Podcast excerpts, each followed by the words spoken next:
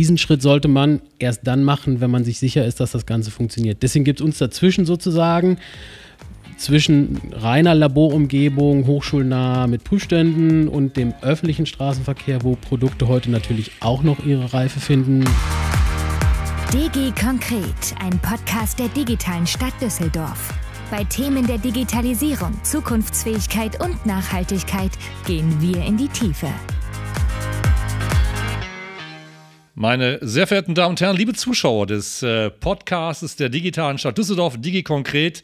Ich freue mich heute aus den, bei bestem Wetter aus den Rheinzeit-Studios hier auf der Haderstraße 18 im Herzen von Düsseldorf keinen geringen als Micha Lesemann begrüßen zu dürfen. Lieber Micha, du bist Geschäftsführer beim ATC, also Aldenhofing Testing Center. Und ich durfte schon viel Zeit bei euch verbringen mit diversen Kundenbesuchen. Erzähl uns doch mal ein bisschen, wann ihr gegründet seid. Ihr seid auch Mitglied der digitalen Stadt Düsseldorf, was mich sehr freut. Ihr wart nach eurer Gründung auch mittelbar oder unmittelbar Mitglied. Und es hat sich sehr viel getan. Und ich glaube, wenn ich es richtig im Kopf habe, bei euch jährt sich etwas. Das stimmt. Erstmal danke für die Einladung. Das sagt man ja so im Podcast, habe ich gelernt. Genau. Ähm, in der Tat, ja, nächstes Jahr sind wir zehn Jahre am Markt, äh, wenn man so möchte. Wir sind zwar seit 2009 schon in der Entwicklung mit ersten Bauabschnitten, das war aber so ein bisschen das Vorläufertum. Und 2014 haben wir eröffnet, äh, konnten damals 2013 die meisten unserer Streckenelemente bauen, kommen wir bestimmt gleich noch zu, was wir so haben und machen. Und äh, haben dann 2014 eröffnet, genau. Und deswegen haben wir nächstes Jahr Zehnjähriges. Da freuen und was wir uns. man, das freut mich auch, ohne dich zu unterbrechen. Und was mich ganz besonders freut, lieber Micha, wir haben letzte Woche einen Digitalk zum Thema Strukturwandel Rheinisches Revier auf unserer schönen Raketenstation im Rheinkreis Neuss abgehalten, unter anderem mit unserer lieben Bauministerin Ina Scharrenbach. Und man kann ja mit Fug und Recht sagen, dass bei euch der Strukturwandel erstklassig gelungen ist. Erzähl doch unseren Zuhörern und Zuschauern mal, was auf dieser tollen Teststrecke, die ja quasi mitten ja, zwischen Düsseldorf und Aachen liegt, geschehen ist. Ja, wir sind der Strukturwandel, der eigentlich schon lange abgeschlossen ist, in der Tat. Äh, das war nämlich der Ausstieg aus der Steinkohlenförderung bei uns im Aachener Revier. Äh, wir sind auf der ehemaligen Fläche der Zeche Emil Mayrisch. Ähm, die hat bis in die frühen 1990er da gefördert, äh, wie so viele Zechen im Aachener Revier, die dann nach und nach natürlich alle geschlossen haben. Dann lag es ungefähr 20 Jahre brach, bevor wir dann zusammen mit dem Kreis Düren, äh, der ja zusammen mit der RWTH Aachen die beiden Gesellschafter darstellt, eben das Altenhofen Testing Center da entwickeln konnten und ja, jetzt betreiben, immer weiterentwickeln und natürlich auch verschiedenste Angebote immer wieder ergänzen. Äh, viel auch zum Thema Vernetzung, digitalem. Das ist das, was wir, was wir machen. Mm, die Zeche Emil Mayrisch hatte mal bis zu 4000 Beschäftigte, hat natürlich für, ich sag mal, die Ortschaften drumherum, für die Region äh, einen riesen Wirtschaftsfaktor dargestellt, hat viele Familien ernährt. Das ging dann damals, so wie man mir erzählt hat, äh, relativ schlagartig zu Ende und ungeplant. Und insofern ja, sehen wir da, wie groß die Aufgabe ist, natürlich im jetzt laufenden Strukturwandel raus aus der Braunkohle, ähm, dafür zu sorgen, dass das möglichst geordnet läuft und vor allem auch möglichst schnell. Das ist das, wo es, glaube ich, so ein bisschen hakt gerade, weil das das Ende ist ja klar definiert, auch zeitlich inzwischen. Und ähm, ja, dafür neue Beschäftigung zu sorgen, ist natürlich eine riesen Herausforderung. Und hier sieht man auch wieder, dass eben eine hochkarätige Wissenschaft, du hast gerade eben die RWTH Aachen angesprochen, eine unserer Elite-Universitäten, wenn ich das sagen darf, von den Förderprogrammen ja berücksichtigt wurde seinerzeit, dass hier eben auch der Transfer in die Wirtschaft hervorragend funktioniert. Und hier ein Spin-off, du warst selbst mal Absolvent, wenn ich das sagen darf, Stimmt, und promoviert an der RWTHA, funktioniert und auch Arbeitsplätze geschaffen werden. Ja, wir sind ja so ein bisschen ein Enabler, ne, wie man heute so mhm. gerne sagt. Also letztlich sind wir ja an der RWTH im Bereich der Fahrzeugtechnik, jetzt in meinem Fall, da bin ich ja auch noch tätig, ähm, die, die anwendungsnahen Wissenschaften. Also wir übersetzen ja das, was uns die Grundlagen liefern und schauen dann, dass wir es irgendwo näher an das Produkt dran bekommen, ne, was du dann gerne fährst, andere gerne kaufen, mhm. nutzen, wie auch immer. Das ist ja so ein bisschen unser, unser, unsere Aufgabe und ich glaube, da sind wir auch ganz gut unterwegs. Und wir brauchen halt verschiedene Umgebungen, Infrastrukturen, wo wir das Ganze dann zu einer technischen Reife bringen können, die zumindest dann für uns einen guten Abschluss der Forschung bietet. Da können dann andere aufsetzen, können das dann bis zum Produkt bringen, ob das Startups sind, etablierte Unternehmen, wer auch immer möchte. Und was wir in Aldenhofen bieten, ist ja das große Outdoor-Labor sozusagen. Also ich sage mal, am Ende sind es eigentlich drei Schritte, die es braucht, von der Idee zur Innovation, also sprich zum Produkt. Ne? Die Idee muss irgendwo entstehen, da brauche ich eine gute Umgebung, häufig Forschungseinrichtungen, Hochschulen, Startups, wo auch immer. Dann muss ich irgendwo hin mit Prototypen, wo ich sie erproben kann, aber das in einer sicheren Umgebung, weil ich zumindest der Meinung bin, dieser manchmal vielleicht amerikanische Ansatz relativ früh mit einem Beta-System, ne, wenn man das so auf Softwarestände bezieht, äh, dann schon in den öffentlichen Straßenverkehr zu gehen, ist mir zu unsicher und leider sehen wir auch hin und wieder, dass es dann dazu Unfällen kommt, äh, mit teilweise sogar Personenschäden. Diesen Schritt sollte man erst dann machen, wenn man sich sicher ist, dass das Ganze funktioniert. Deswegen gibt es uns dazwischen sozusagen zwischen reiner Laborumgebung, hochschulnah mit Prüfständen und dem öffentlichen Straßenverkehr, wo Produkte heute natürlich auch noch ihre Reife finden, wenn es um maschinelles Lernen geht zum Beispiel.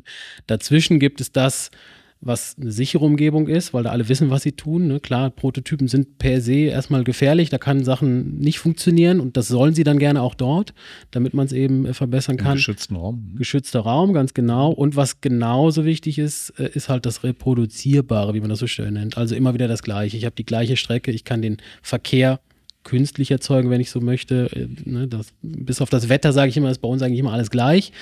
Und das ist natürlich auch genauso wertvoll, weil am Ende will ich ja beim Testen mal wissen, bin ich eigentlich besser oder schlechter geworden. Und wenn sich meine Randbedingungen ändern, dann ist es manchmal schwierig zu sagen. Ich würde vielleicht auch, das hast du schon so ein paar Features genannt, was ihr alles anbietet. Ich bin fasziniert und auch großer Fan des Geländes, das weißt du, und ja. schleppt ja auch alle Kunden ran und Interessenten, die du vielleicht auch nicht haben möchtest. Nein, wahrscheinlich beiseite, aber ich glaube, es macht immer wieder Freude, es zu sehen. Es entwickelt sich ja auch viel dort. Ja. Und da würde ich gerne mal in so einer Chronologie mit dir durchgehen. Ja. Erzähl uns doch unseren Zuschauern zu ein bisschen von der Funktion. Ihr habt ja neben einer Steilkurve, also die ganz, ich sag mal jetzt die AWUS von Altenhofen, dazu der Fahrstrecke was und ihr habt ja auch innenliegend naheliegend einen Part integriert, den ich ja natürlich gerade als Vertreter im Public Affairs Bereich immer wieder faszinierend finde. Mhm. Ja, also unsere Aufgabe ist ja letztlich, Verkehrssituationen darstellen zu können, wie sie in der Realität stattfinden. Und wir alle kennen natürlich, es gibt Autobahnen, es gibt Landstraßen, Bundesstraßen. Und dann im innerstädtischen äh, Verkehr habe ich natürlich ganz viele andere Elemente wie Kreuzungen unterschiedlichster Konstellationen, verschiedenste Zufahrten, natürlich Parkbereiche, Kreisverkehre, Ampeln, Beschilderung, you name it. Alles das müssen wir irgendwo darstellen können. Und dafür brauchen wir einerseits den ganzen Asphalt, um äh, diese ne, Situation natürlich dann für unsere Kunden anbieten zu können. Dazu gehört dann auch die von dir so heißgeliebte Steilkurve, die oh. äh, eine Menge Spaß macht, wenn man durchfährt. Das ist der eine Aspekt, aber. Bei 100 km/h und ich zerbrechen sogar das Lenkrad loslassen kann und mit, mit dem Fahrzeug da durchgeführt. Das fand ich immer sensationell. Genau, genau. Also wir nennen das querkraftfrei, ne, weil sich mhm. ja genau die Hangabtriebskraft, die dich also von der Steil eigentlich wieder nach unten treiben will, mit der Corioliskraft, die dich nach äh, Kurven außen treibt, dann aufheben. Deswegen musst du theoretisch nicht lenken, praktisch auch nicht für die Ungeübten sagen wir bitte trotzdem die Hände am Lenkrad. Die meisten machen es auch, äh, weil es natürlich auch erstmal faszinierend ist, wenn man in so einer Schräglage da unterwegs ist.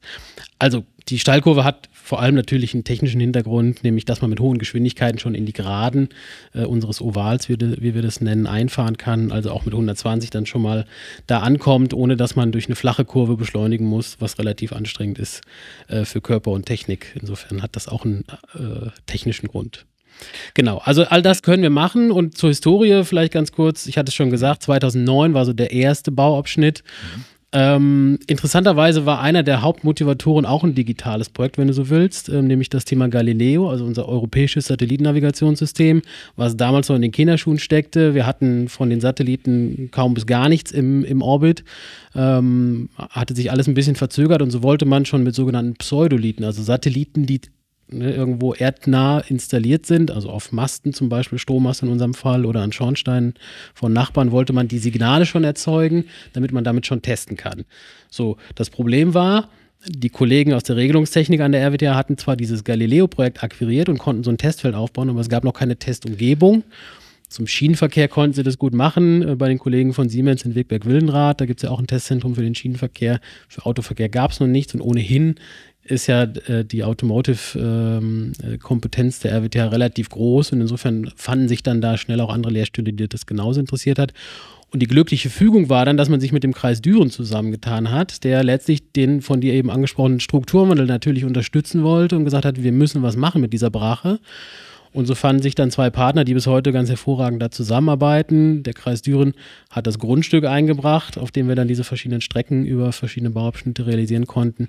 Und wir von der Hochschule haben bescheidene Barmittel mitgebracht, vor allem aber dann dank der Förderung aus EFRE-Mitteln, also Landes-EU-Förderung, konnten wir dann die großen Investitionen da machen. 2013 bauen, wie ich es gesagt habe, 2014 eröffnen. Und seitdem bauen wir eigentlich permanent weiter in Asphalt nicht so häufig, weil das dann doch relativ kostspielig ist. Ähm, aber wir haben zum Beispiel dann eben die von dir angesprochene Stadtumgebung ergänzen können, weil uns das am Anfang gefehlt hat. Wir hatten so die klassischen Elemente, das war alles eher außerstädtischer Verkehr und haben dann aber relativ früh natürlich gesehen, und da kommt uns dann unsere Nähe zur automobilen Forschung durchaus jetzt zugute, weil wir relativ früh Entwicklungen ab. Äh, sich abzeichnen sehen und daraus auch Testbedarfe ableiten können und haben dann damals schon gesehen, okay, wir brauchen auf jeden Fall auch städtischen Verkehr, den wir darstellen können, weil zum automatisierten Fahren das natürlich somit die größte Herausforderung ist. Da habe ich die meisten Verkehrsteilnehmenden, da habe ich die meisten Regeln, die meisten Lichtzeichen, Spuren, was auch immer. Also da wird es dann maximal kompliziert und insofern sind wir da sehr froh und dankbar, dass wir das damals machen konnten. Das übrigens mit Unterstützung vom Bundesministerium für Bildung und Forschung. Also du siehst, wir probieren auch da so kreativ die verschiedenen Finanzierungs- und Kofinanzierungsmöglichkeiten zu finden und zu kombinieren. Ja, wie wir sie, wie wir sie eben sehen. Aber ich sage dir ehrlich, Micha, das ist gut angelegtes Geld, wie ich finde, weil es auch nachhaltig wieder den Menschen einen Nutzen bringt. Das ist, glaube ich, richtig investiert und nicht in ein Bullshit-Bingo hinein. Ja. So glaube ich auch ein Stück, um das zu ergänzen, durfte selber mal in einem Fahrzeug eines großen Münchner Unternehmens sitzen auf der Beifahrerseite. Es war ein Projekt, was ihr gemacht habt. Ich bin da etwas, du erinnerst dich, gespannt äh, rein. Wurde auch von einem Reaktionsteam, was auf der Rückbank saß, aufgenommen. Auf dem Fahrersitz saß keiner. Mhm. Wir sprechen vom hochautomatisierten, gar autonomen Fahren, Verkehrswende. Du hast eben einen US-amerikanischen Hersteller gesprochen, der, der der USA im Realbett als Testbett nutzt, was sicherlich nicht so empfehlenswert ist, zudem nicht, wenn es um Personenschaden geht. Und das haben wir mhm auch nachvollziehen können dort aus Berichterstattungen heraus ist es ja ein Thema, was hier in einer geschützten Umgebung ja von namhaften OEMs derzeit auch verprobt wird. Wie siehst du das vielleicht auch in der zeitlichen Natur wirklich so im Verkehrsbild, im öffentlichen Verkehrsbild? Mhm. Also wir haben dazu gerade letzte Woche ein großes ähm, Forschungsprojekt abschließen können und mit einem Final Event äh, bei uns am mhm. Altenhofen Testing Center dann auch präsentieren können, der Öffentlichkeit, der ganzen Community, natürlich auch den Fördergebern, auch da wieder öffentliche Hand. Ähm, das nennt sich Unica Agil äh, und da ist letztlich eine ja, Plattform, auch wenn es ein häufig benutzter Begriff ist, entstanden, mhm. Einerseits, was die Hardware betrifft, wie man solche Fahrzeuge für dann unterschiedliche Nutzungen, da zum Beispiel als Taxi, als Transportfahrzeug für mehrere Personen oder auch für den Güterverkehr mhm. äh, und vierte Variante für die private Nutzung.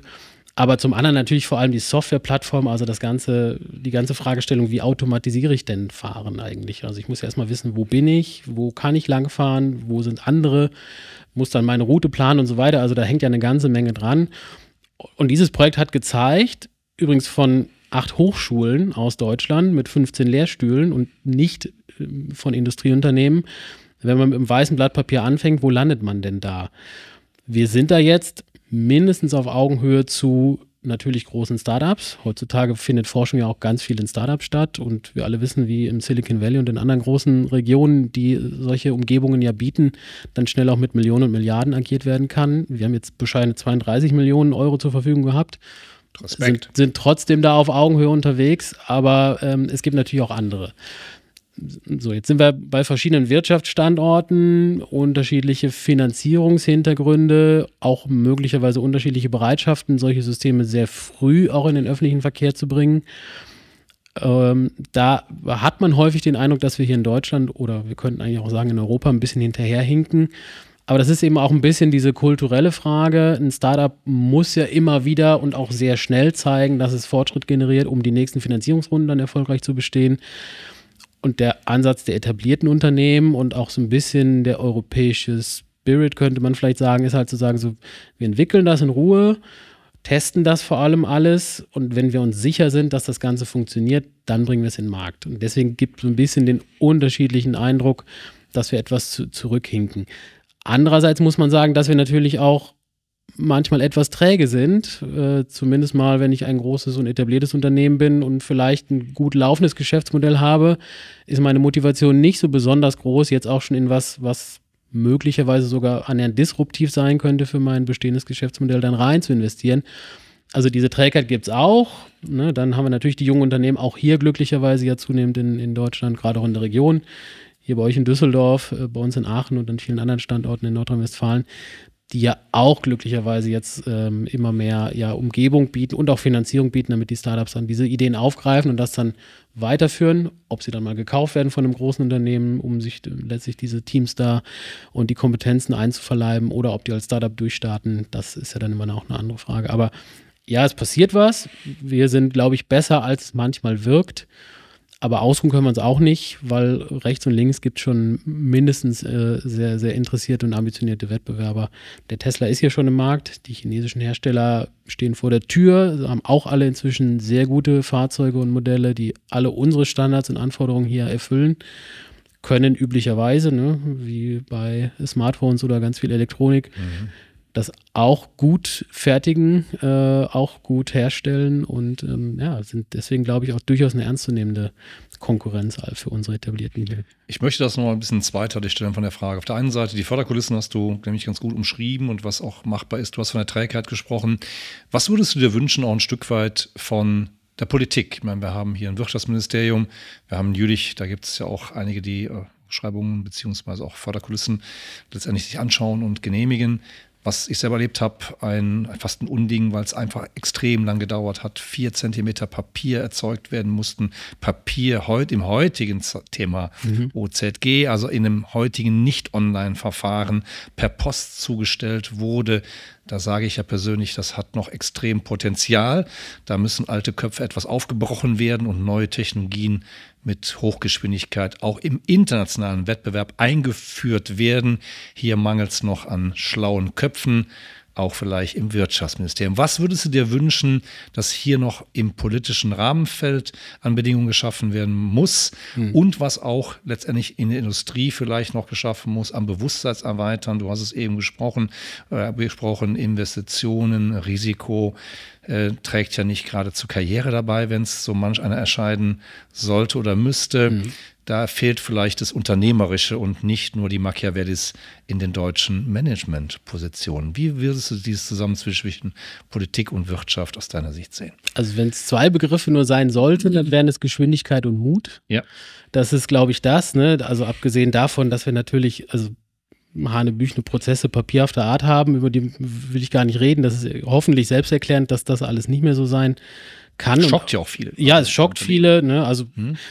unsere Förderkulissen, die wir so haben, gerade auch im Land, da haben wir leider die Erfahrung in den letzten 10, 15 Jahren gemacht, dass viele Unternehmen abwinken und sagen, nee, das mache ich nicht mehr, ja. weil das für mich nicht mehr passt. Absolut. Äh, zu aufwendig. Das Vielleicht sollten wir manchen Politiker mal daran setzen, damit er mal selber erfahren muss, Lehre tut ja gut, in ja. Köpfen, Lehre, dass man hier vielleicht auch mal selber Praxisbeispiel wird, um das, was man vielleicht beschlossen hat, vielleicht mal zu revidieren. Also sehr gerne, ne? so wie jetzt ja im Moment äh, auch einige Politikerinnen und Politiker äh, zum Beispiel mal einen Tag als, als Pflegekraft irgendwo im Krankenhaus machen, lade ich auch gerne ein, dass natürlich auch Menschen in entscheidenden Positionen gerne mal bei uns einen Tag einen Antrag mitschreiben äh, und sich mal anschauen, was man denn da eigentlich alles machen soll, ähm, um, um letztlich an im Vergleich zu anderen, ne, und diesen Vergleich muss man leider immer wieder ziehen, äh, die, die relativ zügig mit Finanzierungsrunden Millionen und Milliarden einwerben, äh, um da auf, auf Augenhöhe zu bleiben. Genau. Also das ist das Thema der Geschwindigkeit. Ne? Wir haben häufig und gerade auch, wenn wir den Strukturwandel im Rheinischen Revier uns nochmal angucken, wo wir eingangs waren, da, da, verlieren wir gerade alles. Also wir haben unglaublich viele Ideen generiert, was man sinnvollerweise tun könnte. Man kann über die Ideen denken, was man möchte. Und natürlich müssen die irgendwo im demokratischen Prozess diskutiert werden und dann entschieden werden, ob man denn die vielen Milliarden, die der Bundestag für uns hier vorgesehen 15 hat. 15 Milliarden, glaube ich. Ja, für alle Regionen, genau. Ob man die da einsetzt oder woanders, das ist völlig in Ordnung. Aber dass es zerredet wird und zerrieben wird in all den Ebenen der Institutionen, die da beteiligt sind. Das äh, kostet uns mindestens die Geschwindigkeit und leider mache ich die Erfahrung, auch ganz viele Ideen, die bei uns im Umfeld entstanden sind, dass die Geschwindigkeit jetzt bei Null ist. Das heißt, die sind stehen geblieben und die allermeisten davon werden das auch nicht mehr aufgreifen. Und damit verlieren wir eine ganze Menge an, an Möglichkeiten. Und naja, ich habe es ne, gesagt, äh, damals der Ausstieg aus der Steinkohle hat doch viele auch soziale Verwerfungen gebracht in den Ortschaften drumherum. Das spürt man teilweise heute noch. Und ich fände es total schade, wenn uns das wieder passieren würde in Anführungszeichen nur, weil wir es nicht auf die Kette kriegen, ne? wie man, wie man, glaube ich, so ganz salopp sagt. Also das, das ist das eine Thema. Es gibt viele demokratische Beteiligung, die ist gut und wichtig, aber sie ist nicht so orchestriert, dass sie auch wirklich zügig zu Entscheidungen führt und wir wirklich mit dem Geld auch zügig das machen, was wir machen müssen, nämlich den Menschen, die jetzt ihre Jobs verlieren werden, die neuen Perspektiven bieten.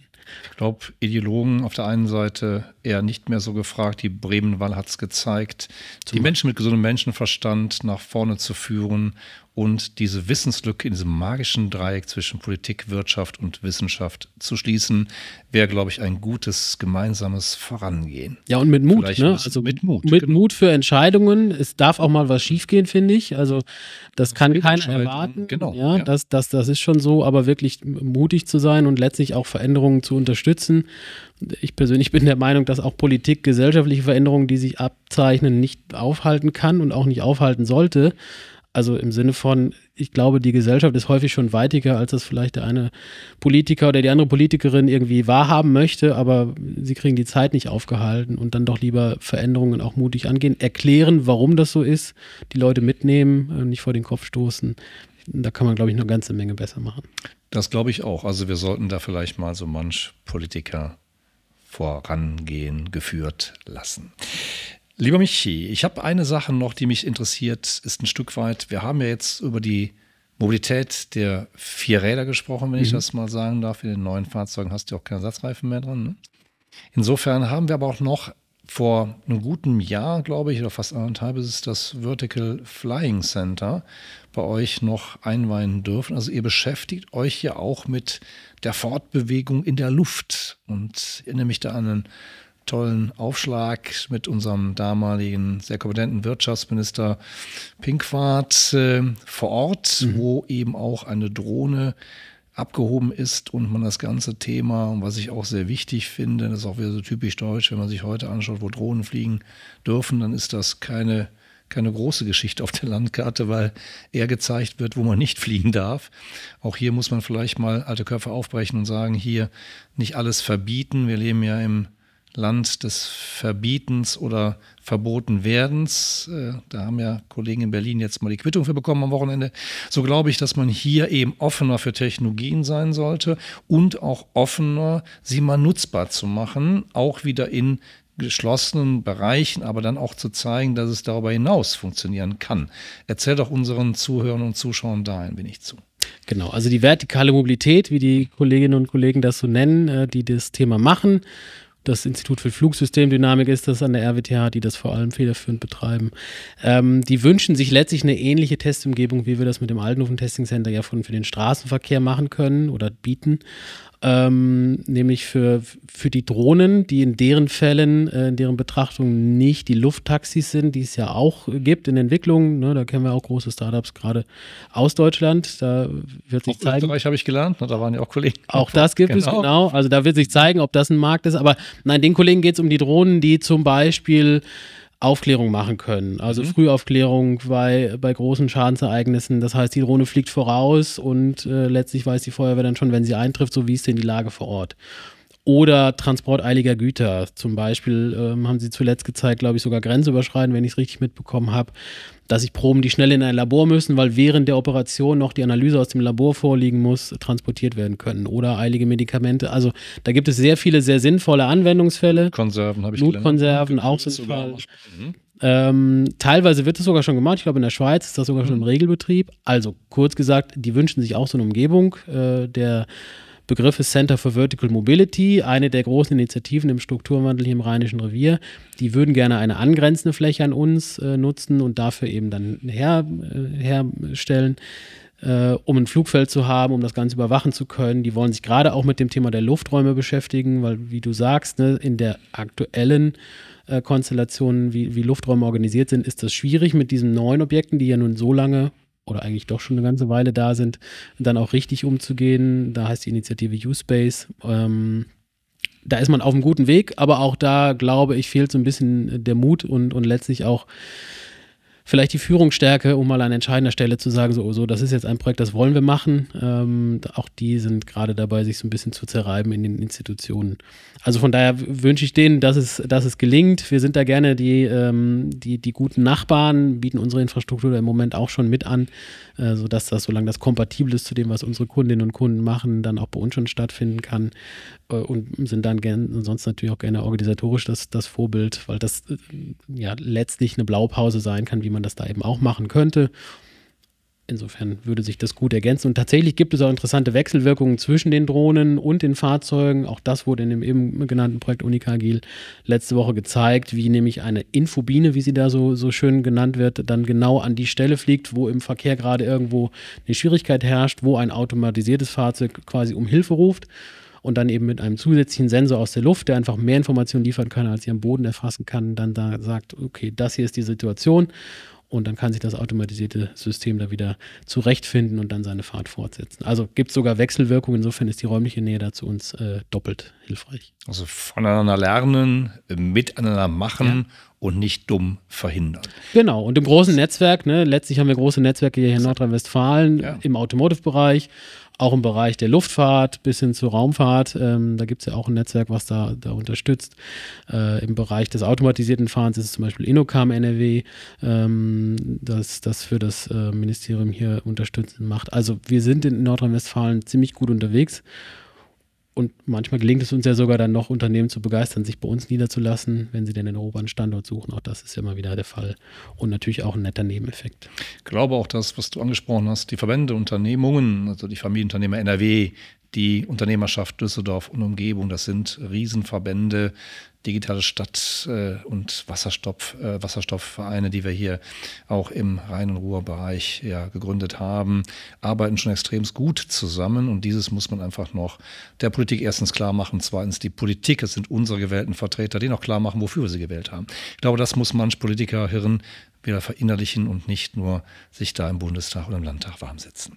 Das werden wir schon schaffen. Das Thema des Verkehrs in zehn Jahren. Mhm. Jetzt haben wir ja vieles gelernt. Es gab auch ein damals noch unter Henrik Wüst, als Henrik noch Verkehrsminister war. Komoot, Komoot Next. Wir haben einen tollen Abschluss dieser Projekte auch in der Jugendherberge hier in Düsseldorf gefeiert.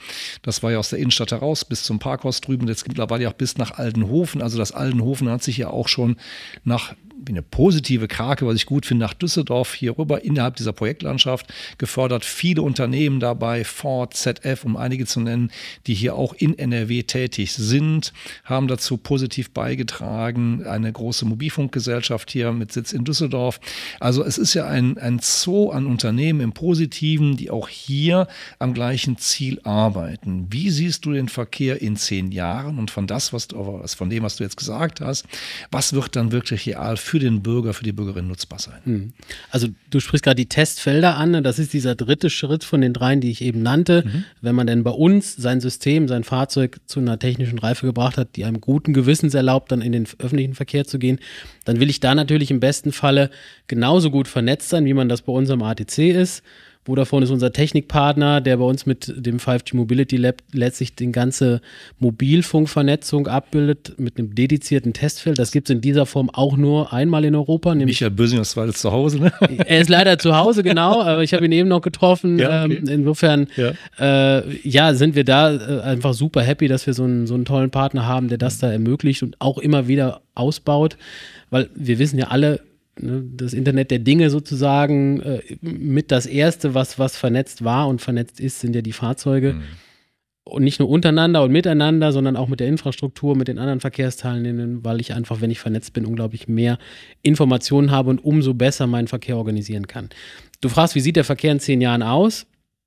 Gute Frage. Ich würde erstmal äh, äh ganz optimistisch sagen, er sieht auf jeden Fall besser aus. Mhm. Ähm, ich glaube, es gibt dank der Automatisierung durchaus Möglichkeiten, äh, gerade das Thema der ländlichen Anbindung über öffentliche Verkehre, die im Moment häufig schlecht ist.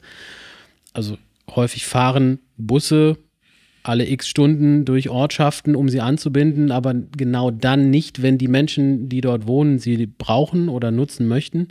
Das kann ich mit einem automatisierten System, was dann on demand ist, also ich es mir rufe zum passenden Zeitpunkt unglaublich viel besser lösen und das auch noch günstiger, ähm, weil wir entweder einen Fahrer, Fahrerinnenmangel haben im öffentlichen Verkehr und wenn wir denn welche finden, die das überhaupt machen, dann ist es im Vergleich zu den sonstigen Kosten im System relativ viel, ähm, was wir da an Aufwand haben. Also deswegen glauben wir, dass da die Automatisierung viel helfen kann. Sie kann, glaube ich, auch an anderen Stellen helfen, um Verkehre zu bündeln. Wir sehen einfach, dass unsere Städte zu voll sind. Ähm, wir haben sie in den letzten 50, 60, 70 Jahren sehr autozentriert gebaut, weil das das Fortbewegungsmittel der Wahl war sozusagen und haben doch andere Sachen vernachlässigt. Da ist jetzt in Städten wie in Aachen, wo ich das sehr prominent wahrnehme, aber natürlich auch, weil ich da lebe, äh, aber auch an vielen anderen Stellen setzt da jetzt ein bisschen die, die Wende ein, an einigen Stellen etwas langsamer, an anderen Stellen etwas progressiver. Da sind wir wieder bei Geschwindigkeit und Mut weil einfach die Verkehre sich da ändern müssen. Ne? Wir haben das Thema natürlich äh, des, des, Klimawandels ähm, und der Energiebedarfe. Da kann man mit Antrieben einiges ändern, aber letztlich müssen wir vor allem Verkehr irgendwo reduzieren und bündeln. Und auch da können solche Systeme helfen. Übrigens auch viele neuartige Fahrzeugkonzepte. Ich kann auch, ähm, ich sag mal, das, was mich vielleicht am Fahrradfahren heute noch stört, weil ich nass werden kann oder der Wind mir ins Gesicht pustet, mit verkleideten Fahrzeugen, die ich aber auch mit Muskelkraft betreibe, durchaus sehr attraktiv machen. Also wir können eine ganze Menge tun.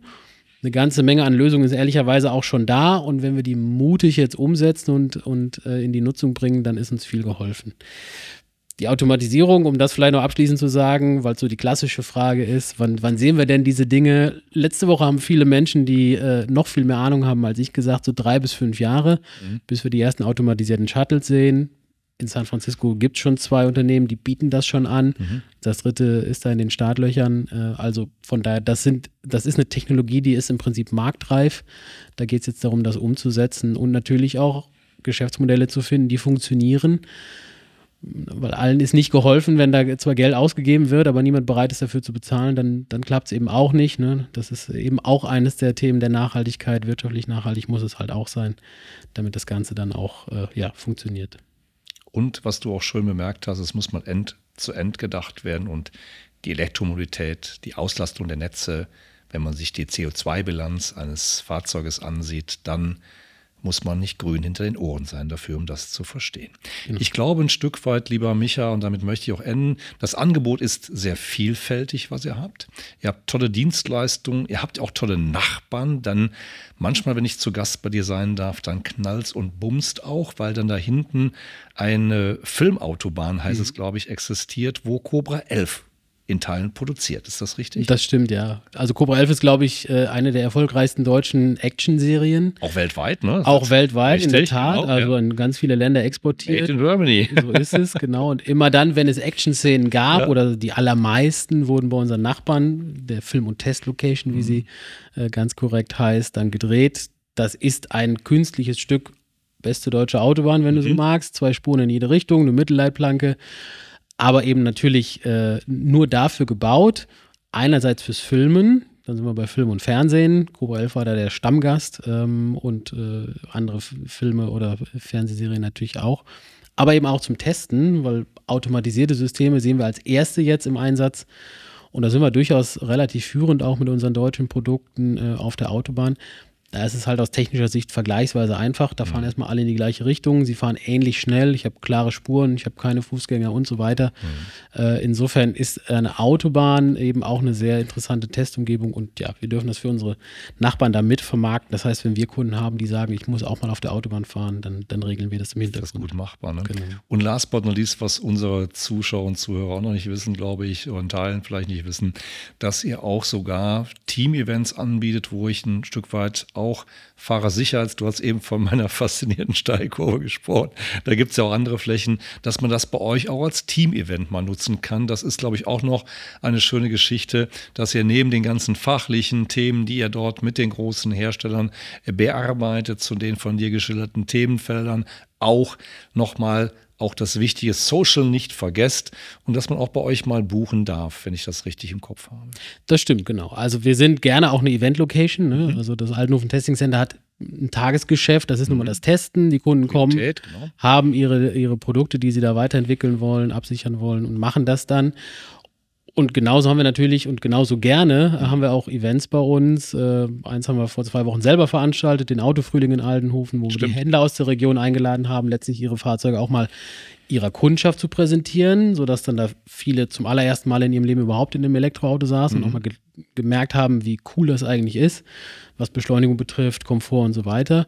Aber natürlich auch viele Kunden, die zu uns kommen und sagen so, wir haben ein Event unterschiedlichster Größe, ob das jetzt ein Team-Event ist, wie von dir angesprochen, wo es um das Thema Fahrsicherheit geht, bis hin zu großen Firmen, die sagen so, ich brauche mal ein, zwei Wochen euer gesamtes Gelände, weil ich meine neuen Produkte oder meine neuen Entwicklungen den Endkunden präsentieren möchte, der Fachpresse präsentieren möchte oder wie auch immer. Und dann kann man das eben auch machen. Und ja, mit unserer Größe, mit unseren, äh, mit unseren Dimensionen ist das Schöne, dass man, selbst wenn man gerade nicht fahraktiv sein kann, also irgendwo in einem Auto sitzt, trotzdem immer mitten im Geschehen ist und wenn man da noch ein nettes Catering dazu hat, dann wird das Ganze eben sehr social, wie du sagst. Äh, und wir alle wissen ja, zum, zum, zum Handwerk gehört das Klappern eben auch. Also man muss es halt auch immer wieder zeigen, was man hat. Ich glaube, Vernetzung verstehen wir genau. beide ganz gut. Und ich glaube auch, wir freuen uns zum einen, dass ihr mit dem ATC, du Mitglied der digitalen Stadt Düsseldorf seid und hier möchte ich enden. Ich glaube, ich freue mich, und das dürfen wir schon sagen, nächstes Jahr auch beim Zehnjährigen werden wir, das habe ich schon mit dem Vorstand geklärt, auch sicherlich eine Abendveranstaltung, die wir schon mal gemacht haben bei euch, großen Anklang gefunden haben, auch wieder abhalten dürfen. Darauf freue ich mich persönlich ganz besonders und möchte dir im Namen der digitalen Düsseldorf ganz herzlich danken für diesen tollen Podcast. Einfach mal wieder einen Live-Blick nach Aldenhofen hier aus Düsseldorf gewinnen zu dürfen. Lieben Dank, Micha. Danke dir, Stefan. Und ja, spätestens bis nächstes Jahr. Und wir verabschieden uns von unseren Zuschauern und Zuhörern. Dankeschön. Tschüss.